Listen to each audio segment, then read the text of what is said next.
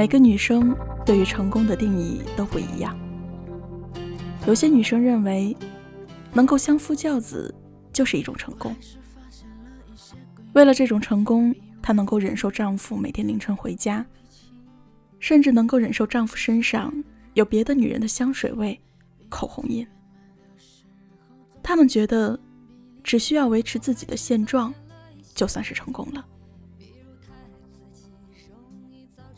还有一种女生跟前者有很大的区别，结婚生子永远都不是他们的终极目标，甚至能够为了自己的目标推翻原本安逸的生活。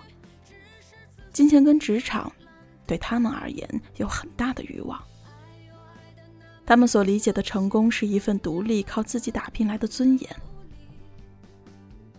记得以前看到过这样一句话：什么？是真正意义上的自由。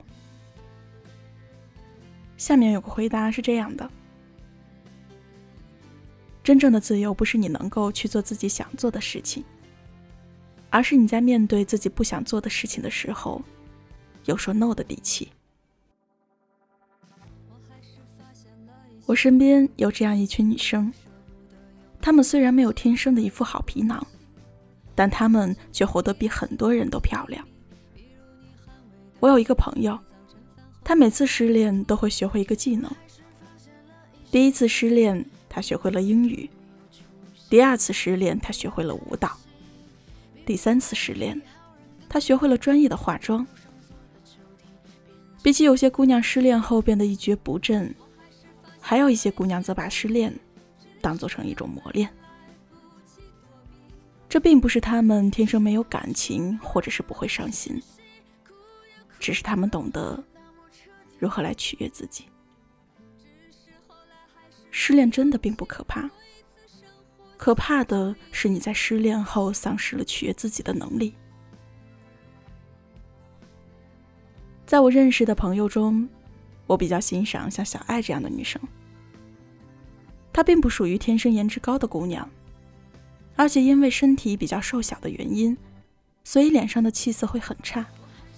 没化妆的她，时常会让人感觉到无法直视。但是值得庆幸的是，她很懂得给自己做投资，也很懂得装扮自己。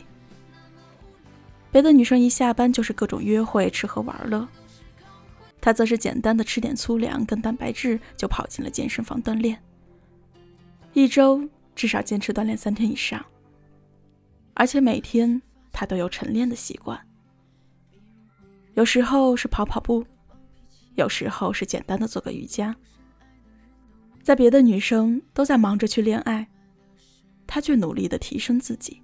她将多余的钱都用在了买口红、买护肤品和买内衣上。她说：“口红会让自己的气色变得更好，护肤品能让自己看起来更美丽，内衣是因为直接跟皮肤接触的。”所以一定要用最好的。懂得取悦自己的女生，真的是佳丽万分啊！日本的松浦弥太郎先生说过这样的一句话：任何一个追求生活品味的人都应该是一个悦己者。你的爱好，你的生活方式，都是为了取悦你自己，而不是为了炫耀。桃子前两天失恋了，又是俗套的剧情。跟她说了晚安的男朋友，结果被她的朋友在酒吧偶遇了，而且男友的身边还围绕着一群女生。两人分手后，桃子将衣柜的衣服全都换了，并且买了各种化妆品，还买了一整套的口红。她说她要将人生换个活法。后来前任好像看到了桃子朋友圈发的照片，跟之前有了很大的改变，又屁颠屁颠的回去找他。但那个时候，桃子身边已经有了更优秀的男生了。桃子分手后并没有一蹶不振，而是试着去改变自己，而让自己变得更加优秀，变得更美。姑娘们。